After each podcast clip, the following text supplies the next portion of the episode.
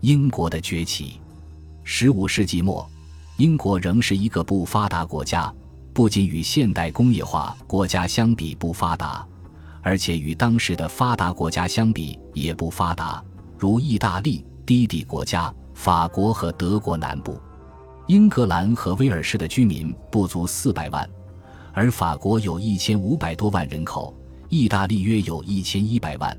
西班牙有六百万至七百万，英国人口少，并未被更多的财富所弥补。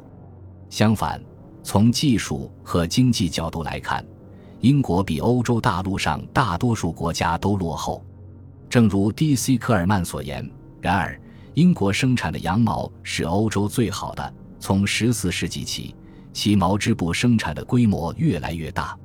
羊毛和毛织布在中世纪最后几个世纪占据了英国出口的主要部分。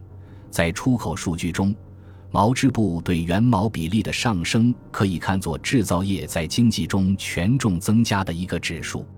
从一个以大量出口本地原材料为特征的阶段，转向一个以用这些原材料制造的成品出口不断增多为特征的阶段，是经济发展道路上的关键一步。在传统上，英国产品往往出口到荷兰南部市场，先到达布鲁日，再进入安特卫普，再由此被分销到欧洲大陆各地。在15世纪的历程中，纽伦堡、奥格斯堡、拉芬斯堡以及德国南部其他城市的商人，以莱茵兰各城镇的商人为中间人，与布鲁日和安特卫普建立起了比较密切的联系。到了十五世纪下半叶，这些联系变得更加频繁和直接。葡萄牙贸易在安特卫普的发展起到催化剂的作用。葡萄牙人销售来自西非的象牙、黄金和胡椒，以及来自马德拉群岛的糖，并积极购买德国人可以大量出售的产品，即白银、水银、铜和武器。一四九零至一五二五年。南德商人在安特卫普市场获得成功，其中伊姆霍夫、维尔瑟、富格尔等经济巨头十分活跃。在安特卫普市场上，南德商人不仅发现了葡萄牙人带来的商品，还发现了英国的纺织品。传统上，南德商人在意大利北部市场获取毛织布供给，然后再向整个中东欧分销。但是，如前所述。在16世纪上半叶，意大利生产由于战争和灾难而土崩瓦解。由于意大利供应商再不能满足德国的需求，德国人便开始利用在英国生产、在安特卫普有售的布匹。这样，英国出口的黄金时代到来了。其随后又在1522年到1550年蒸蒸日上。因为亨利八世为解决其庞大的军费开支问题，而使英镑出现混乱的贬值。英国的纺织产业最先体现出出口迅速增长的效应。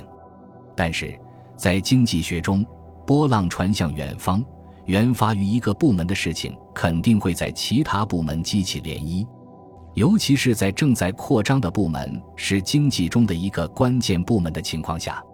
F.J. 费希尔教授引出证据，说明英国短布出口在1500年到1550年间增加了三倍，结果可耕地变成牧场，纺织业遍布乡村，商人数量暴涨，生活水平有相当大的提高。这一点从禁奢法的扩散就可以看出。但是 J.D. 古尔德教授认为，经过仔细研究。费希尔关于毛织品出口增长了百分之三百的论断，由于他对资料来源的错误解释而不能成立。然而，没有人对英国出口即使没有像费希尔坚持认为的那样增长那么多，也却有实质性增长这一事实提出过质疑。但不容否认的是，在那半个世纪，英国的经济发展是基于伦敦、安特卫普轴心的建立和繁荣的。这一事实可以说明，英国南部，特别是东南部，在那个时期倾向于成为较富有和活跃的经济区域，吸引人、商品和贸易。很多外省贸易商感到无法与越来越富有和强大的伦敦商人相竞争。古老而重要的布里斯托尔港的商业衰落了，一种类似的命运降临在赫尔、波士顿和桑威奇这样的港口上。尽管有些港口开辟了一些其他类型的贸易，如煤炭和谷物的沿海贸易，以为伦敦迅速增长的人口提供供给。到16世纪中叶，英国在正常年度里的出口总值可能大约为每年7.5万英镑。这类或那类的毛织品依然占总出口的百分之八十以上，生羊毛下降到仅占百分之六。英国的大部分贸易仍然局限于欧洲。英国的商业船队依然无足轻重，可能只有五万吨左右。国家的大部分对外贸易，即使是英国人经手，也是由外国船只运输的。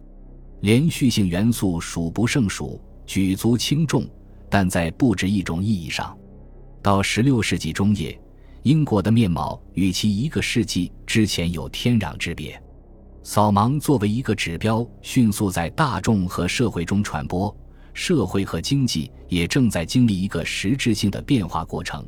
英国正在迅速赶上欧洲大陆最先进的国家，在这紧要关头，一场严重而漫长的危机打断了英国经济在约三分之二的世纪中的扩张趋势。继1500至1550年的显著增长之后，伦敦港的短布出口在1550至1564年陡然下降，接近世纪末时，其稳定在每年十万匹布的水准。意大利纺织业的恢复。德国南部的停滞，南部低地国家的战争，货币价值的重估，所有这些都给英国出口商造成苦难。正如当时的一篇文章所报道的那样，所有英国商人都感到英国周围和附近的国家和人民对英国的商品和产品需求量很小，因此价格有所下降。某些善于思考的伦敦市民和智慧超群的人们。为了国家的利益，开始想办法扭转这一不利局面。不利局面得到扭转。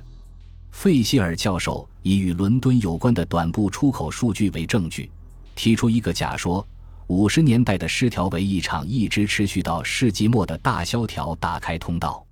这是夸大其词。正如另一位经济历史学家所指出的。我们必须对伦敦布匹统计数据所展示的停滞和萧条景象予以纠正。实际上，1550至1650年的特色在于，英国经济发展进入了一个新阶段，一个除了毛织品外，其他制成品也在经济中开始起重要作用的阶段。从一种经济向另一种经济转变，显然是一个渐进的过程。在17世纪末。毛织品依然占出口的约百分之四十八，但是从十六世纪中叶开始，新的行业开始扩张，其在经济中的重要性稳步增强。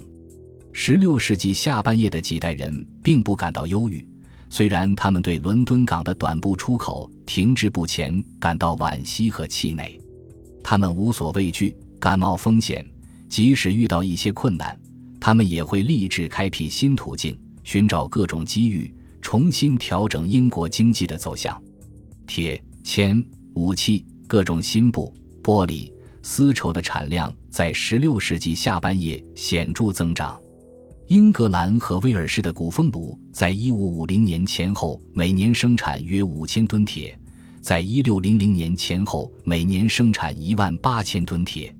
铅的产量在1580年前后达到3200吨。不仅如此，约书亚吉还提到，一个民族的活力通常不止体现在一个部门。与商业领域的这种活力相匹敌的是航海、技术和文化领域的活力。佛罗伦萨旧宫地图式的墙壁上有一篇16世纪下半叶有关英国的题词。他回顾道：“这个岛上的人民曾经被古人形容为既没有文学修养又没有音乐才华，可是如今。”在这两个领域里，他们都被认为成就斐然。享有盛誉的威尼斯枪支发明人真蒂利尼写道：“说实话，英国人精明强干，智慧非凡，善于发明创造。要正确理解当时英国发生的事，就必须考虑私掠巡航的增加，英国政府的经济政策和移民的贡献。到16世纪中叶，海外贸易在价值和数量两方面都有巨大的增长。这种贸易始于在墨西哥和秘鲁发现的丰富的白银储藏，大量贵重金属通过大西洋被运往欧洲，随之通过波罗的海或绕过非洲和印度洋继续前往东方。在相反方向，远东珍贵的商品到达欧洲和美洲。对于一个像英国这样的航海民族来说，所有这种满载珍贵产品的大帆船的来去，都代表着一种无法抵制的诱惑力。到16世纪60年代，商业劫掠成为英国资本积累的一种重要形式。罗纳德·霍普认为，在西班牙无敌舰队被击败之后的三年，实际上至少有236艘英国船只参与了私掠巡航，其中大多数是由商船改装而成。期间，俘获的战利品有二百九十九件。一五七三年，弗朗西斯·德雷克带着价值高达四万英镑的战利品返回英国，并在一五八零年的环球航行中再次缴获大量战利品，价值可能高达六十万英镑。诸如约翰·沃茨爵士、托马斯·米德尔顿爵士和保罗·拜宁这样的伦敦商人，通过私掠巡航所积累的资本。在随后创办东印度公司和建立第一批美洲殖民地中起到了不小的作用。本集已经播放完毕，感谢您的收听，喜欢请点赞关注主播，主页有更多精彩内容。